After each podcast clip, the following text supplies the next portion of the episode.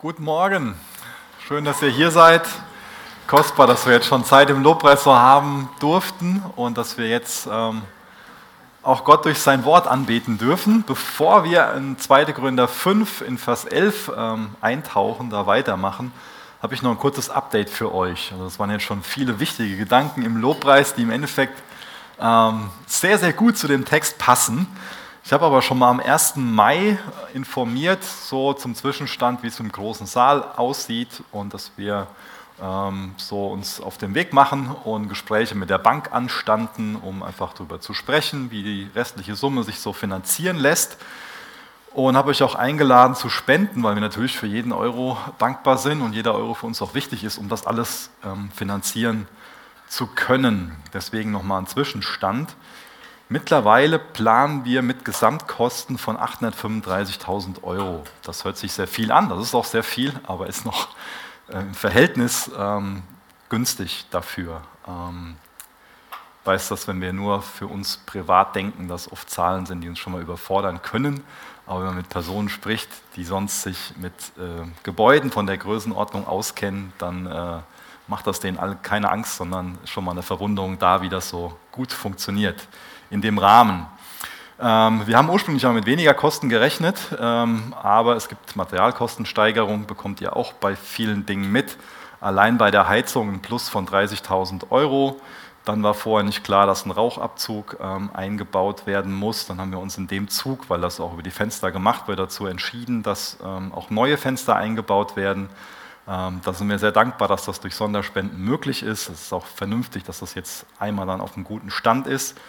Und dann ähm, wird die Summe wieder ein bisschen weniger durch Fördermittel von insgesamt rund 75.000 Euro, die wir bekommen von äh, der BAFA zum, zum Großteil ähm, und auch KfW, wenn die Gewerke fertiggestellt sind. Ähm, nur dass ihr da nochmal ein bisschen Update habt, ähm, was äh, für Kosten so auf uns zukommen. Ähm, was ich absolut klasse finde, was der Hammer ist, dass schon 335.000 Euro gespendet wurden dafür. Das ist eine Menge Geld ähm, das ist echt, echt toll. Ähm, sind wir sehr, sehr dankbar für. Und mittlerweile haben wir so viel Geld schon in den großen Saal gesteckt, dass noch 20.000 Euro oder nur noch 20.000 Euro übrig sind. Ähm, deswegen ähm, kommt jetzt die Bank ins Spiel. Ähm, ja, vielleicht wisst ihr, wie sich die Zinsen in den letzten Wochen entwickelt haben. Nicht unbedingt so gut für uns. Die gehen ziemlich rasant nach oben. Ähm, ist krass, ähm, wie, wie schnell sich das äh, einfach entwickelt. Außerdem gibt es noch Lieferengpässe, dann sind Handwerker Mangelware, also ganz ähm, schwer für einzelne Gewerke, Leute einfach zu finden, die das umsetzen. Materialkosten schnell nach oben, jetzt auch noch die Zinsen. Ja. Das macht natürlich nachdenklich. Ähm, man kann da anfangen, sich Sorgen zu machen und, und Angst bekommen, wie das alles so werden soll. Dann noch, äh, kommt noch hinzu, dass in vielen Gemeinden durch die letzten Jahre einfach deutlich weniger Besucher da sind. Ähm, insgesamt verlassen viele Menschen die Kirche und ähm, wir bauen einen großen Saal. Ja. Kann vielleicht für einen, manch einen irgendwie paradox sein. Ähm, gerade am Anfang war es doch so, dass die Planung ziemlich schleppend voranging. Ähm, ich weiß, wir sind für eine Außentür ähm, Leuten neun Monate hinterhergelaufen, überhaupt ein Angebot zu bekommen. Ja da habe ich irgendwann hab ich gedacht, bin ich denn befeuert hier? Das ist ich, neun Monate renne ich jemandem hinterher, weil ich eine Tür von dem kaufen will. Ja? Also, ähm, und ganz ehrlich habe ich mich manches Mal gefragt, so ist das eine Sache, die nur ich will oder die nur wir als Gemeinde oder Gemeindeleitung wollen? Ähm, oder ist das Gottes Wille, dass wir das Ganze angehen? Ähm, ist ja bei vielen Dingen so, dass man, ähm, dass es auch gesund ist, das nochmal einfach so zu, zu hinterfragen. Aber ich finde es total toll, dass Gott immer wieder Mut gemacht hat und äh, immer wieder so für die gemeinsame Überzeugung gesorgt hat, dass das seine Sache will, äh, ist und dass, dass er will, dass wir das ähm, so im Glaubensgehorsam angehen. Ähm, das schon gesagt, es gibt Lieferengpässe, Handwerker sind nur schwer zu bekommen, Materialkosten schnell nach oben und jetzt auch noch die Zinsen. Könnt ihr euch vorstellen, was jetzt kommt. Ja? Also ich habe ziemlich große Probleme so auf uns zukommen sehen. Ähm, aber das Tolle ist, dass wir einen Gott haben, der größer ist als jedes Problem, was, was wir so, äh, was auf uns zukommen kommen kann. Und äh, das Wunderbare ist, dass in den letzten Wochen ähm, unfassbare 300.000 Euro als Spende zugesagt wurde, was uns natürlich extrem hilft. Ähm, dadurch wird natürlich die Summe, die wir dann noch finanzieren müssen, deutlich kleiner und auch die monatliche Belastung wird deutlich kleiner werden. Und ich glaube, das ist echt ähm, Grund, dass wir Gott dankbar sind als Gemeinde, dass er sich so dahinter stellt. Das ist richtig toll. Preis den Herrn dafür. Ja. Ähm, kurzer Zwischenstand. Ähm, die Fördermittel äh, müssen wir zwischenfinanzieren, weil die bekommen wir erst, wenn alles abgeschlossen und auch bezahlt ist. Das kostet uns ca. 160 Euro im Monat, ähm, bis ähm, wir die dann zurückzahlen. Dann gibt es noch bestehende Darlehen auf dem Gebäude ähm, von 434.000 Euro. Und wir wollen das Darlehen nochmal äh, nach dem jetzigen Kostenstand um 75.000 Euro erweitern. Ähm, und ähm, das ist auch mit der Bank jetzt so verhandelt, dass wir die zwei bestehenden Darlehen und das neue Darlehen alles in ein Darlehen packen können.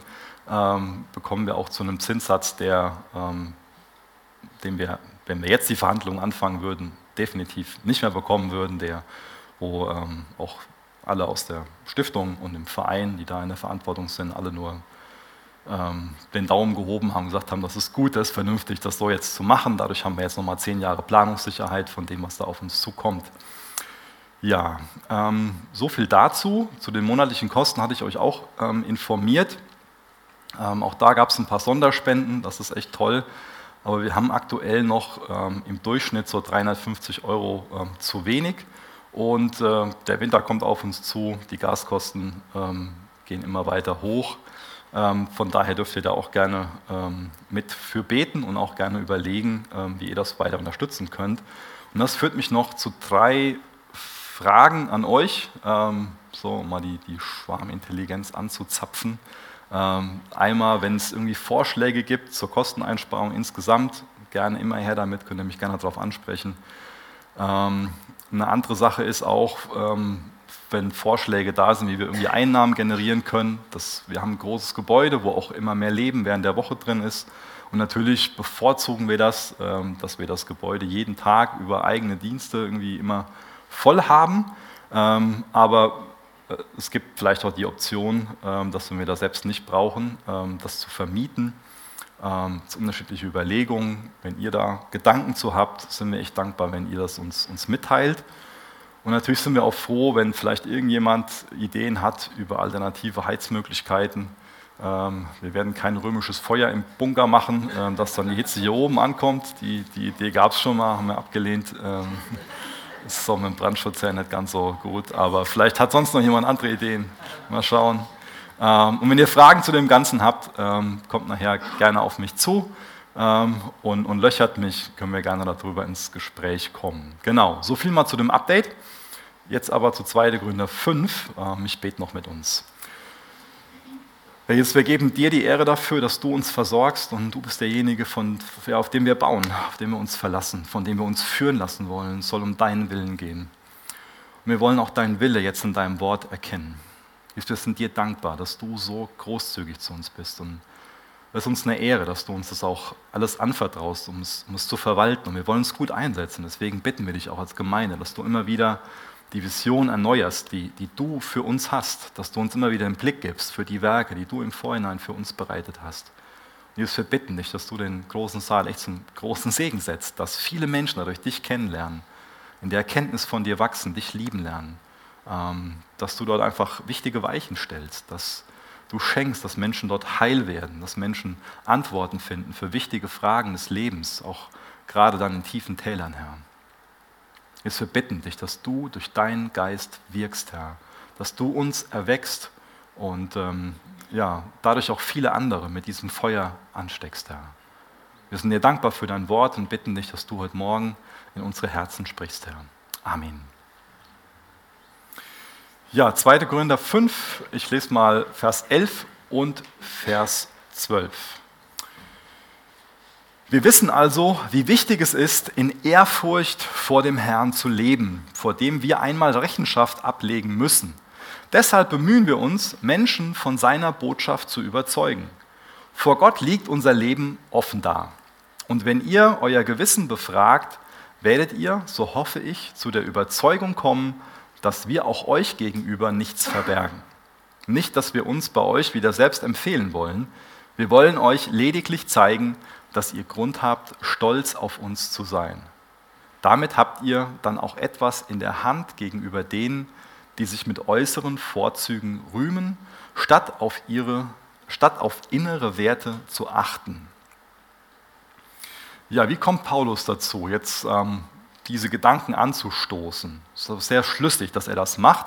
Es ging ja in den letzten Versen oder auch im letzten Kapitel dann viel um ähm, ja, diese wichtige Wahrheit, dass es oft durch Leiden zur Herrlichkeit kommt. Also angewandt auf das Leben von Jesus. Jesus starb am Kreuz und danach kam die Auferstehung.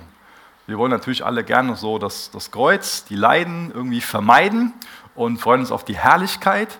Aber wir sehen im Leben von Jesus, dass das Muster einfach eine, eine elementare Wahrheit ist. Und wir werden das auch in unserem Leben ähm, kennenlernen, dieses, dieses Prinzip. Ähm, das legt so die Grundlage für den Abschnitt. Und dann hat er ganz viel so die Verheißung des neuen Lebens betont dass wir einen neuen Körper, einen verherrlichten Körper bekommen werden, wo wir kein Leid mehr, wo es keine, keine Krankheiten mehr, wo es einfach nur noch dieses, ja, dieses Shalom, dieses, diesen allumfassenden Frieden, die absolute Abwesenheit von, ähm, von, von Schwierigkeiten, Problemen und dieses, dieses vollkommene, ähm, was heißt Well-Being? Ich habe gerade nur ein englisches Wort im Kopf, dieses, dieses Wohlgehen, ja, äh, im, im, im, positiven ähm, Sinn. Und dann beschreibt er, dass bevor diese neue Schöpfung wirklich vollendet wird, ähm, noch alle vor dem Richterstuhl stehen werden. Ähm, diejenigen, die ähm, Jesus abgelehnt haben, für die ist es zum Gericht und für die anderen kann das nicht zum Verlust des Heils gelten, sondern nur zum Verlust der Freude. Es geht also um Belohnungen. Es geht darum, dass geprüft wird, was war, die, was war das Motiv hinter dem. Ja? Und ähm, wenn wir jetzt als letztes diesen Richterstuhl im Hinterkopf haben, dann macht es nur Sinn, auch über Ehrfurcht vor dem Herrn zu sprechen. Ist eine Sache, auch ein Thema, was ähm, aktuell ähm, sag mal, brisant ist und kontrovers diskutiert wird, dieses Thema Ehrfurcht vor dem Herrn. Wiederholt spricht uns, äh, ja, fordert uns die Bibel dazu auf, dass wir den Herrn fürchten sollen. Ähm, weiß jemand von euch, was das am häufigsten wiederholte Gebot der Bibel ist? Ist nicht ganz einfach. Bitte? Ah, ich denke denk nicht. Dass wir uns nicht fürchten sollen. Genau.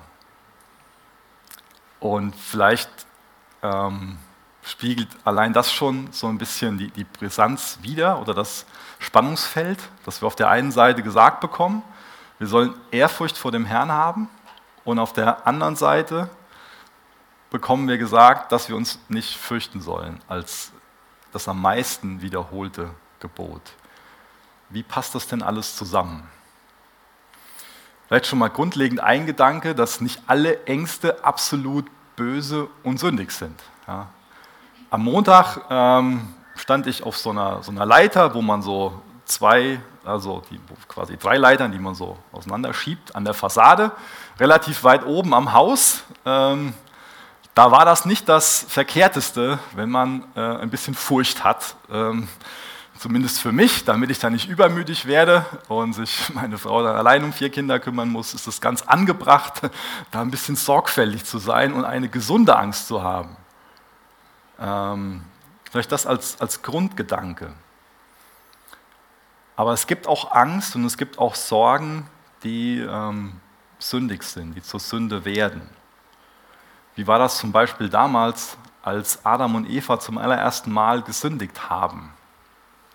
Auch da waren sie ergriffen von sündiger Angst und sie haben sich vor Gott versteckt. Aufgrund von Angst haben sie sich von Gott versteckt. Die haben einfach Angst davor gehabt, dass sie als Sünder vor Gott entlarvt werden und haben sich vor ihm versteckt. Also diese Angst ist auf jeden Fall sündig. Das ist so ein Motor für Atheismus, auch für Götzendienst. Der Unterschied bei Gottesfurcht ist, dass sie uns näher zu Gott zieht, näher an sein Herz zieht. Gottesfurcht bedeutet also nicht, dass wir als Christen irgendwie Angst vor ihm haben, sondern sie drückt sich eher so in einer ganz staunenden und auch in einer zitternden, überwältigenden Bewunderung Gottes aus. Ich war mal vor, vor vielen Jahren ähm, in, in, Brasilien ähm, an diesem Foz de Iguaçu. Vielleicht kennt jemand diese weltbekannten Wasserfälle. Und äh, wir sind dann mit so einem ähm, Motorboot daneben gefahren und ähm, diese Unmengen Wasser, die von oben runterkommen, sitzt einfach nur unten. Ist einfach nur, du bist einfach nur zitternd am Staunen. Ja. Das ist vielleicht ein ganz, ganz kleiner Vergleich zu, zu der Ehrfurcht, die jemand in seinem Herzen, auch in seinem Denken entwickelt, der Gott wirklich kennt. Also den Eindruck von seiner Herrlichkeit hat und auch von seiner Güte hat. Es ist also so eine Hochachtung vor Gottes Erhabenheit und eine ganz tiefe, bewegte Freude über ihn. Psalm 2, Vers 11 lesen wir, dient dem Herrn mit Ehrfurcht, zittert vor ihm und jubelt ihm zu. Finde ich ganz interessant, dass auch da diese beiden Begriffe, also auf der einen Seite dieses, dieses Zittern, diese Ehrfurcht und das Jubeln, diese Freude, dass das im gleichen Herz wohnt. Also so eine zitternde Anbetung. Und unzählige Bibelstellen, wenn wir da in, in die Tiefe gehen, merken wir auch, dass Menschen Gott fürchten wegen all des Guten, was Gott für sie tut. Weil sie wissen, was es bedeutet, dass Jesus für sie am Kreuz gestorben ist und so viel anderes Gutes, was Gott getan hat. Und deswegen wollen sie Gemeinschaft mit Gott, weil er so wunderbar ist, so erhaben ist. Deswegen haben sie so eine Hochachtung vor ihm. Ähm, Michael Reeves hat ein Buch geschrieben mit dem Titel Gottesfurcht. Kann ich euch sehr empfehlen, das zu lesen, das ist sehr gut. Und er schreibt in diesem Buch, Gott zu fürchten heißt, ihn, seine Güte, Weisheit, Heiligkeit, Größe und Vergebung mit hoher Intensität und Leidenschaft zu genießen. Und er hat sehr recht mit dem, was er sagt. Ich glaube, alle Menschen können etwas von der Furcht vor dem Schöpfer spüren. Ähm, wenn wir das Bewusstsein bekommen, dass wir uns vor ihm verantworten müssen. Und es macht halt einen riesen Unterschied, einfach nur das Bewusstsein zu haben, es gibt einen Schöpfer und ich muss mich vor ihm verantworten und dem, ob ich auch seinen Charakter und sein Wesen kenne, was ich von ihm erwarte, wie er handelt. Und deswegen ist es klar, dass Nichtchristen diese Furcht als etwas ganz ähm, Bedrohliches und Unberechenbares empfinden müssen. Aber bei einem Christ ist es so, dass er anbetende Ehrfurcht vor dem Schöpfer hat. Das liegt einfach daran, dass er auch die Ehrfurcht vor dem Erlöser kennt. Also nicht nur die Ehrfurcht von einem Schöpfer, sondern die Ehrfurcht von einem Erlöser. Diejenigen, die Gott also nur als einen Schöpfer und Richter kennen, die haben zu Recht Todesangst. Aber wenn ich Gott als einen liebenden Vater kenne, der mich adoptiert hat, dann bekomme ich Ehrfurcht vor ihm. Vor ihm. Dann hat man keine, keine Angst vor ihm. Man hat keine Angst davor, von ihm getrennt zu werden, sondern man hat die Befürchtung oder man weiß die Konsequenz davon, wenn man sündigt, ist, dass dann die glückliche Gemeinschaft mit dem Vater gestört wird, dass man sich auch vielleicht davon fernhalten lässt, was man nicht sollte. Er lädt uns ja dazu ein. Ähm, auch das waren kostbare Gedanken heute Morgen aus dem Gleichnis und aus den Liedern. Also Ehrfurcht bringt uns dazu, dass wir Gottes Charakter wirklich schätzen und dass wir Sünde hassen, weil wir die Konsequenz der Sünde erkennen. Ehrfurcht nährt so die Sehnsucht, Jesus ähnlicher zu werden. Also diejenigen, die Gott durch Jesus kennen, die zittern vor ihm nicht vor Angst oder Schrecken, sondern weil sie wirklich von seiner Liebe ergriffen sind. Das ist ein Riesenunterschied. Und dadurch wirkt sich dann Gottesdienst auf die Anbetung und auch auf die Heiligung aus. Ich glaube, die Gottesfurcht ähm, die, ähm, führt auf jeden Fall dazu, dass wir Gott, oder nur die Gottesfurcht führt dazu, dass wir Gott nicht mehr fürchten müssen im Sinne von Angst vor ihm haben müssen. Ich finde das auch gut, wie das in diesem Lied Amazing Grace ähm, besungen wird. Die Gnade hat mich Furcht gelehrt und auch von Furcht befreit. Ja? Da ist so wieder was von, von diesem scheinbar ein Paradox. Gottesfurcht ist was ganz Wunderbares. Wir leben in einer Zeit, wo es so eine Kultur der Angst gibt, wo auch viel ähm, über Ängste manipuliert wird. Und die Gottesfurcht befreit von allen anderen Ängsten. Es ist natürlich nicht so, dass wir dann ähm, automatisch von allen anderen Ängsten befreit sind. So diese Neuausrichtung von unseren Ängsten, unseren Empfindungen, das bleibt ein täglicher Kampf. Aber ultimativ befreit die Gottesfurcht von, von jeder anderen Angst. 1. Johannes 4, Vers 18 ist ein ganz grundlegender Vers ähm, in Bezug auf dieses Thema. Da lesen wir, wo die Liebe regiert, hat die Angst keinen Platz. Gottes vollkommene Liebe vertreibt jede Angst. Angst hat man nämlich dann, wenn man mit einer Strafe rechnen muss. Wer sich also noch vor dem Gericht fürchtet, bei dem ist die Liebe noch nicht zum vollen Durchbruch gekommen. Das kann für uns schon mal so eine, eine Schwelle sein, ähm, immer wieder auch so eine Blockade sein, dass ähm, wir Gottes Liebe annehmen, ähm, können daran zweifeln aus ganz unterschiedlichen Gründen. Ähm, nicht nur Zweifel an Gott, vielleicht auch Zweifel an uns selbst. Ähm, diese Liebe ist nun mal unverdient, wird immer unverdient sein. Aber es ist so wichtig, dass wir uns daran erinnern, mit welcher Liebe er uns liebt. Und das vertreibt alle Angst. Auch Römer 8, Vers 1 beschreibt das ja, dass keine Verdammnis mehr für diejenigen ist, die in Christus Jesus sind. Deswegen sind wir frei von dieser Angst. Deswegen müssen wir dieses Gericht nicht mehr fürchten. Und das ist so wichtig, dass wir dafür beten, wenn das bei uns der Fall ist, dass dann noch diese Ängste da sind, dass die Liebe bei uns zum vollen Durchbruch kommt. Sprecht dieses Gebet, das ist ganz wichtig, dass das aus tiefstem Herzen kommt und dass Jesus uns da weiterbringen kann. Und vor diesem Hintergrund leuchtet dann so die Hoffnung des Evangeliums ganz hell auf. Gott hat für einen wunderbaren Ausweg gesorgt. Trotz unserer Sünde können wir gerettet werden. Uns kann vergeben werden. Wir können für gerecht erklärt werden. In mir selbst bin ich sündiger, als ich jemals gedacht habe, aber in Jesus bin ich geliebter, als ich jemals gehofft habe. Das ist eine ganz tolle Zusammenfassung des Evangeliums. Und das lehrt uns tiefe Ehrfurcht, dass wir ergriffen sind von Jesus, von seiner Erhabenheit. Und wenn wir diese Ehrfurcht in unserem Herzen haben, dann bekommen wir auch, wie Paulus schreibt, die Absicht, Menschen zu überzeugen. Das ist uns ein Herzensanliegen, dass wir wollen, dass Menschen das Evangelium verstehen, dem Evangelium glauben, von dem Evangelium heil werden als ganze Menschen. Und deswegen wollen wir uns leidenschaftlich dafür einsetzen, dass mehr Menschen Jesus finden.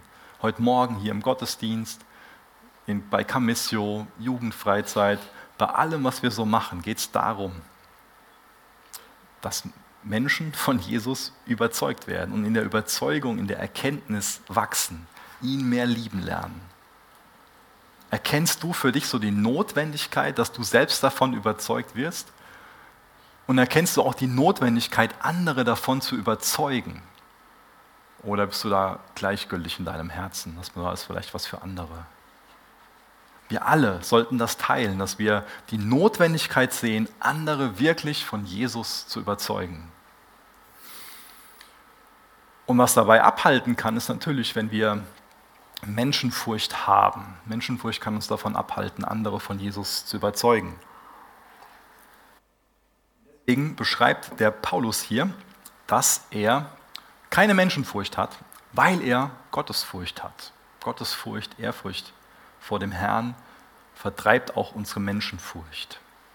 Er schreibt hier oder beschreibt, dass er kein Heuchler ist und schreibt, sich mit äußeren Vorzügen zu rühmen, statt auf innere Werte zu achten. Das kann schon mal so eine Falle sein, in die wir tippen, dass wir irgendwie äußerliche Dinge sehen und dann Rückschlüsse dann meinen, so, ja, die so und so und dass wir auf Grundlage von dem, was, ja, wie es außen aussieht, einfach Dinge beurteilen.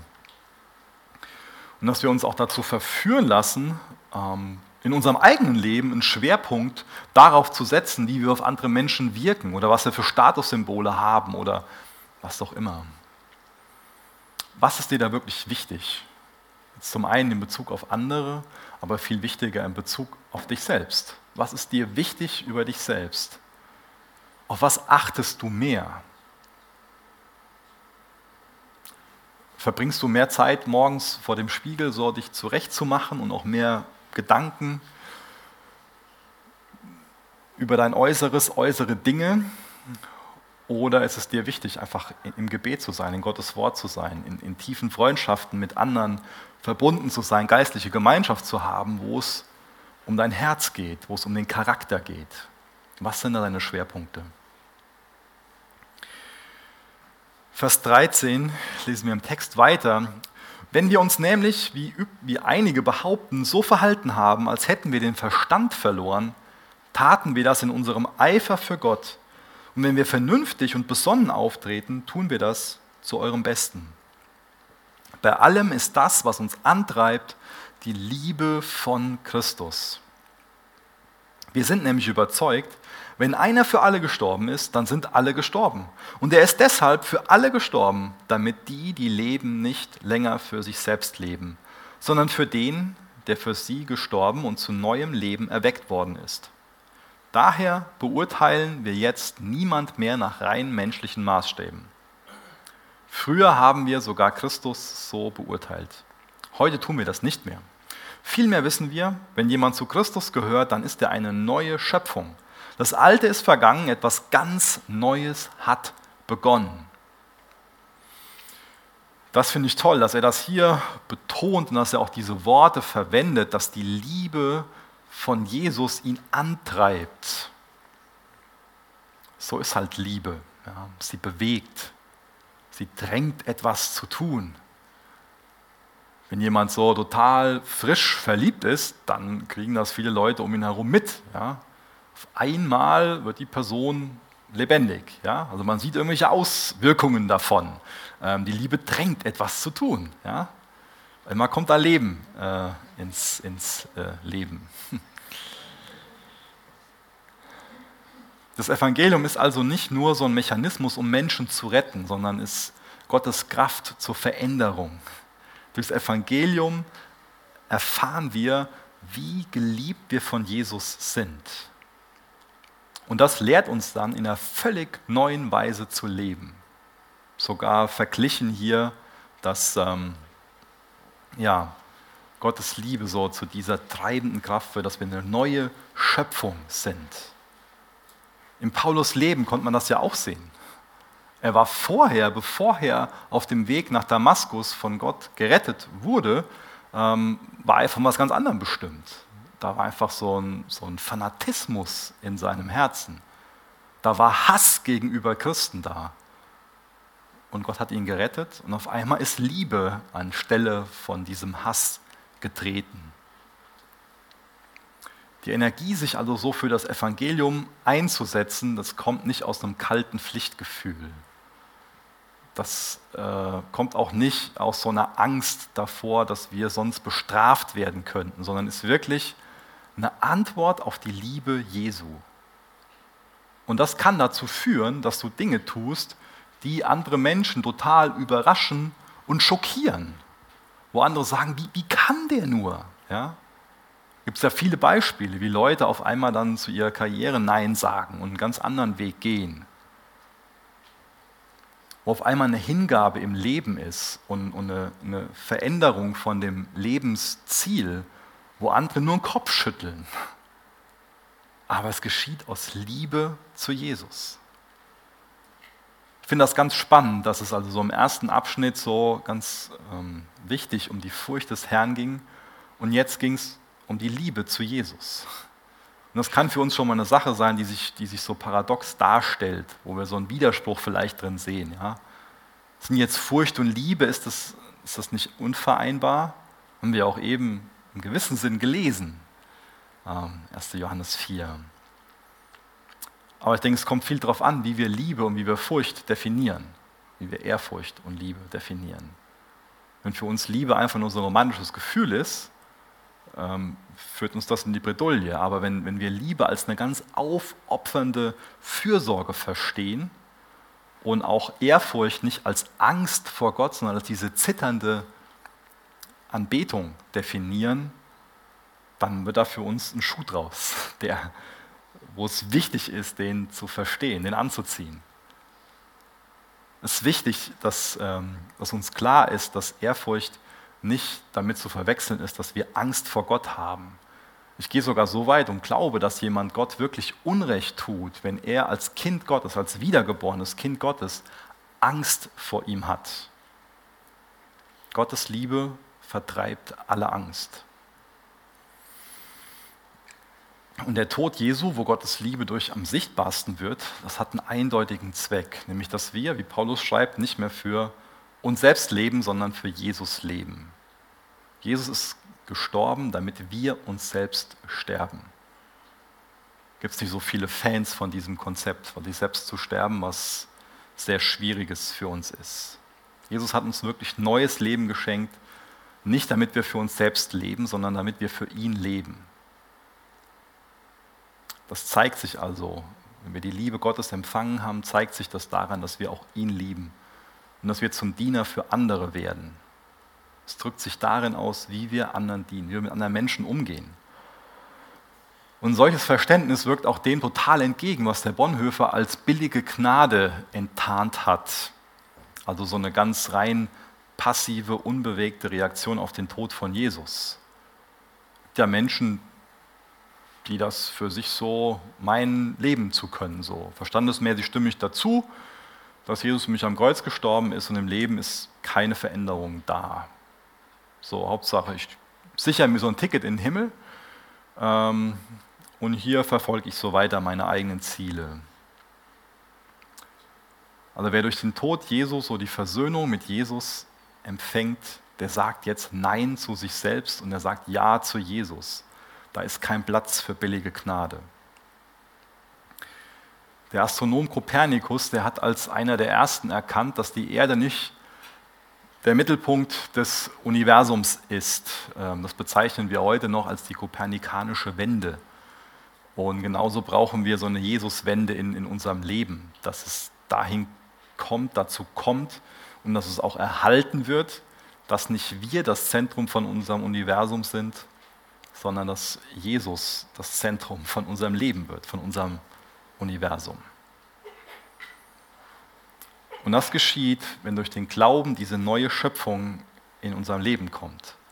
Das bedeutet dann nicht, dass wir von jetzt auf gleich dann perfekt sind, sondern es hat was angefangen, wird da beschrieben. Es ist ein Prozess, hat begonnen. Das heißt, wir lassen uns verändern.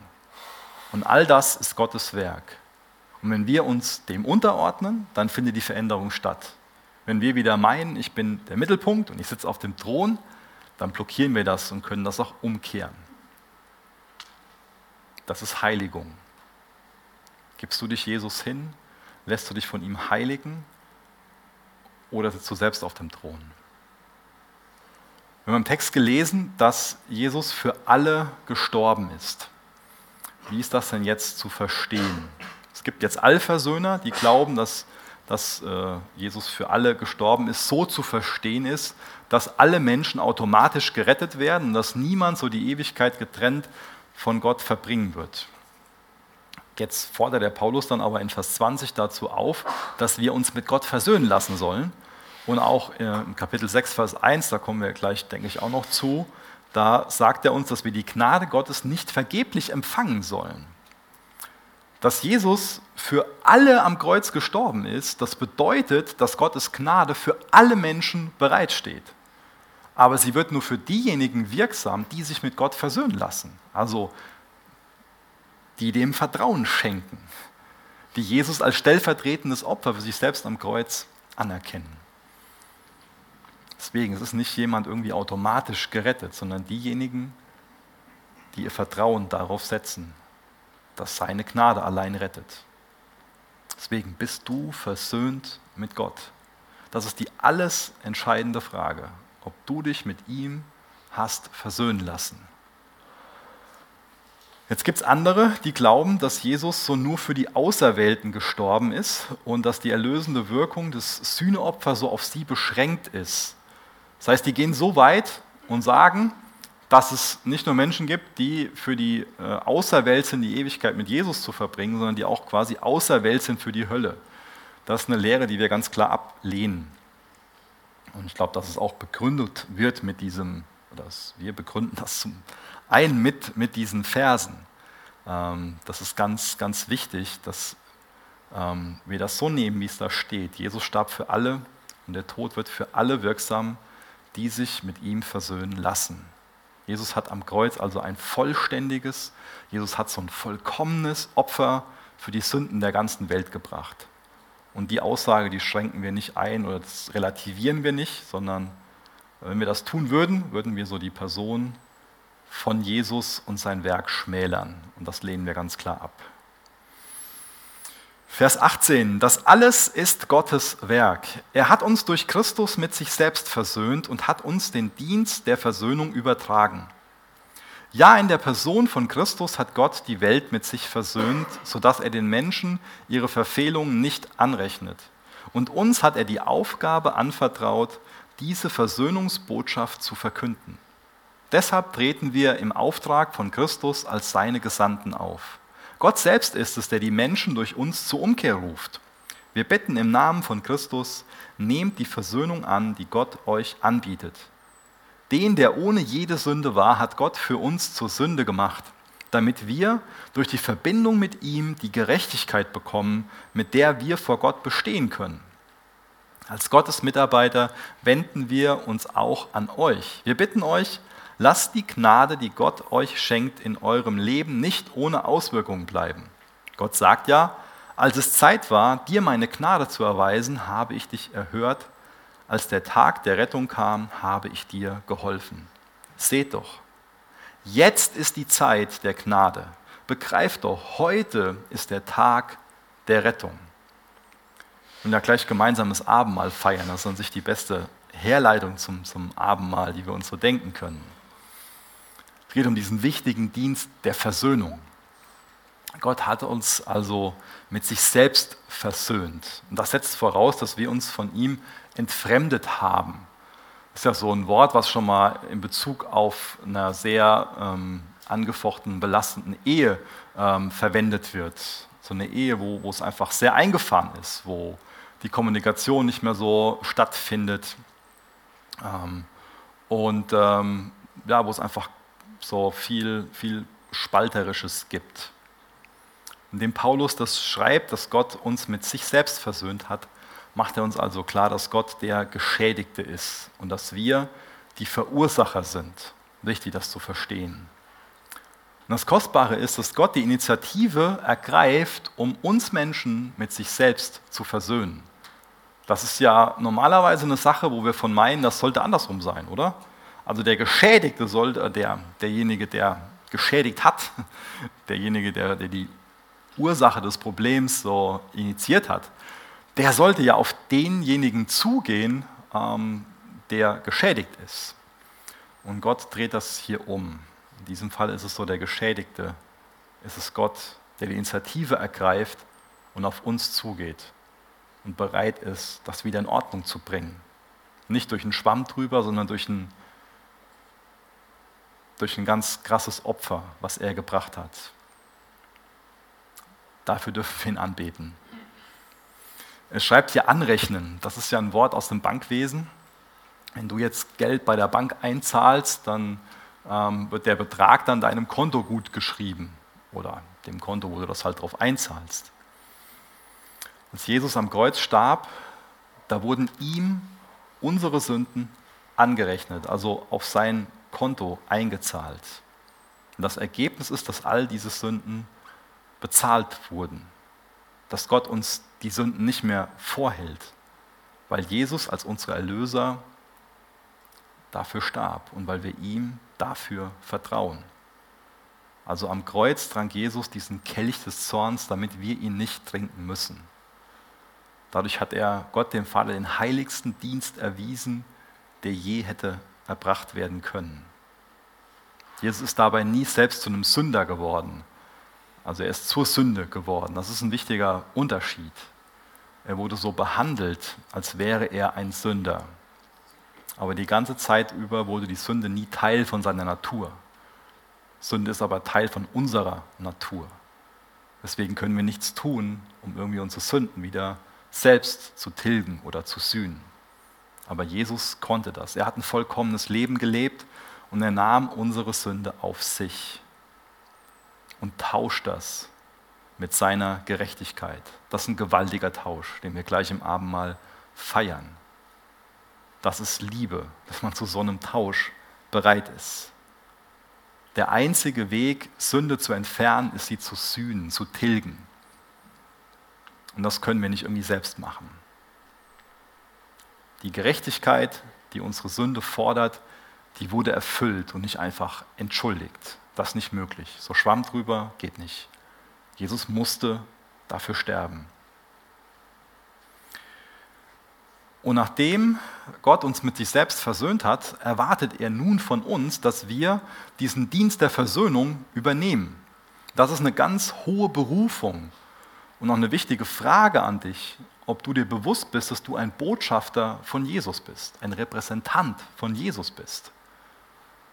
Ich habe jetzt da vor kurzem in der Zeitung gelesen, dass ähm, wir einen neuen Botschafter in Israel haben. Ja, der ist da, um nicht in seinem eigenen Namen irgendwas, eine Agenda durchzuziehen. Der hat nicht in seinem, seinem eigenen Namen irgendwie eine Autorität, sondern er vertritt dort den deutschen Staat. Ich habe das mal in Frankfurt mitbekommen, dann äh, wollte ich als Fußgänger über eine Ampel gehen und äh, dann ist einer bei Rot einfach vor mir über die Straße gefahren. Ich dachte, was ist denn jetzt hier los? Da hat er ein Diplomatenkennzeichen gehabt. Kann ja nicht sagen, dass das jetzt auch ein Botschafter war, aber auf jeden Fall jemand, der keine Strafverfolgung irgendwie äh, fürchten musste und da sich so verhalten konnte. Naja, aber ähm, es wirft ja ein schlechtes Bild auf den Staat, den er vertritt. Ist das eine hohe, oder ist dir bewusst, was das für eine hohe Berufung ist, dass du von Jesus als Botschafter an seiner Stadt eingesetzt bist? Deswegen lebst du auch dort, wo du lebst. Das ist nicht irgendwie zufällig so passiert sondern Gott hat dich dahingestellt, in deine Nachbarschaft, in deinen, in deinen Job, in den Verein, wo du bist, dass du da ein Botschafter bist und in Jesu Namen auftrittst. Und wie gesagt, dieser Botschafter, der hat keine eigene Macht, der hat keine eigene Autorität, der hat keine eigene Agenda. Deswegen, wie, wie denkst du über dich? Sagst du, Gott, dein Wille soll in meinem Leben geschehen? Jesus, das ist dein Sommer. Was soll ich machen? Ist das dein, dein Gebet? Öffnest du dich dafür, dass du sagst, Jesus, dein Wille soll geschehen?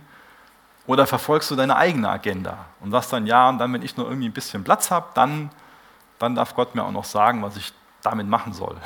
Oder sagst du, nee, du bist Herr über mein ganzes Leben.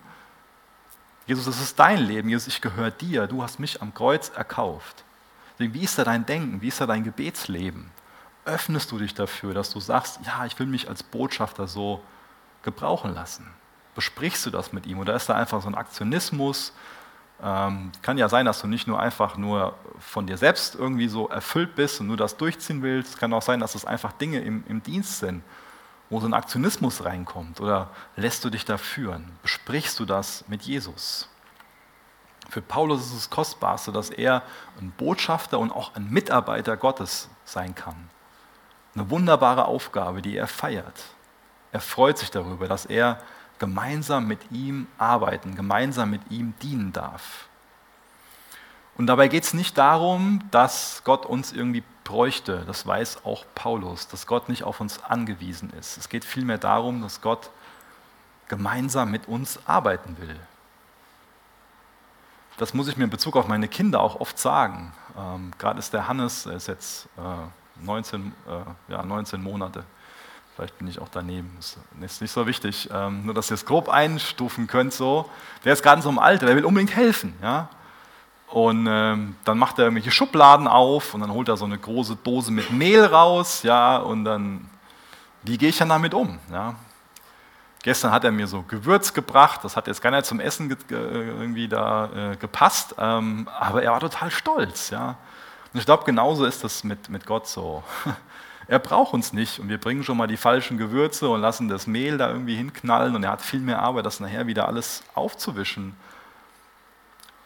Aber ich liebe es doch, Dinge mit meinem Sohn zu machen und, und ihn, ihm Dinge beizubringen.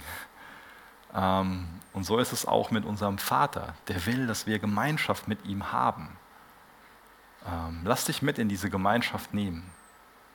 Da ist eine wunderbare Beziehung, die auf dich wartet. Ja? Deswegen ist es wichtig, dass du über dich anerkennst, dass du ein privilegierter Mensch bist, dass du ein Botschafter des Königs der Könige bist. Was für ein Vorrecht, dass wir ihm dienen dürfen. Und dadurch sind wir dann von der Ehrfurcht Gottes ergriffen. Dadurch sind wir dann gedrängt von der Liebe, die sich am Kreuz bewiesen hat.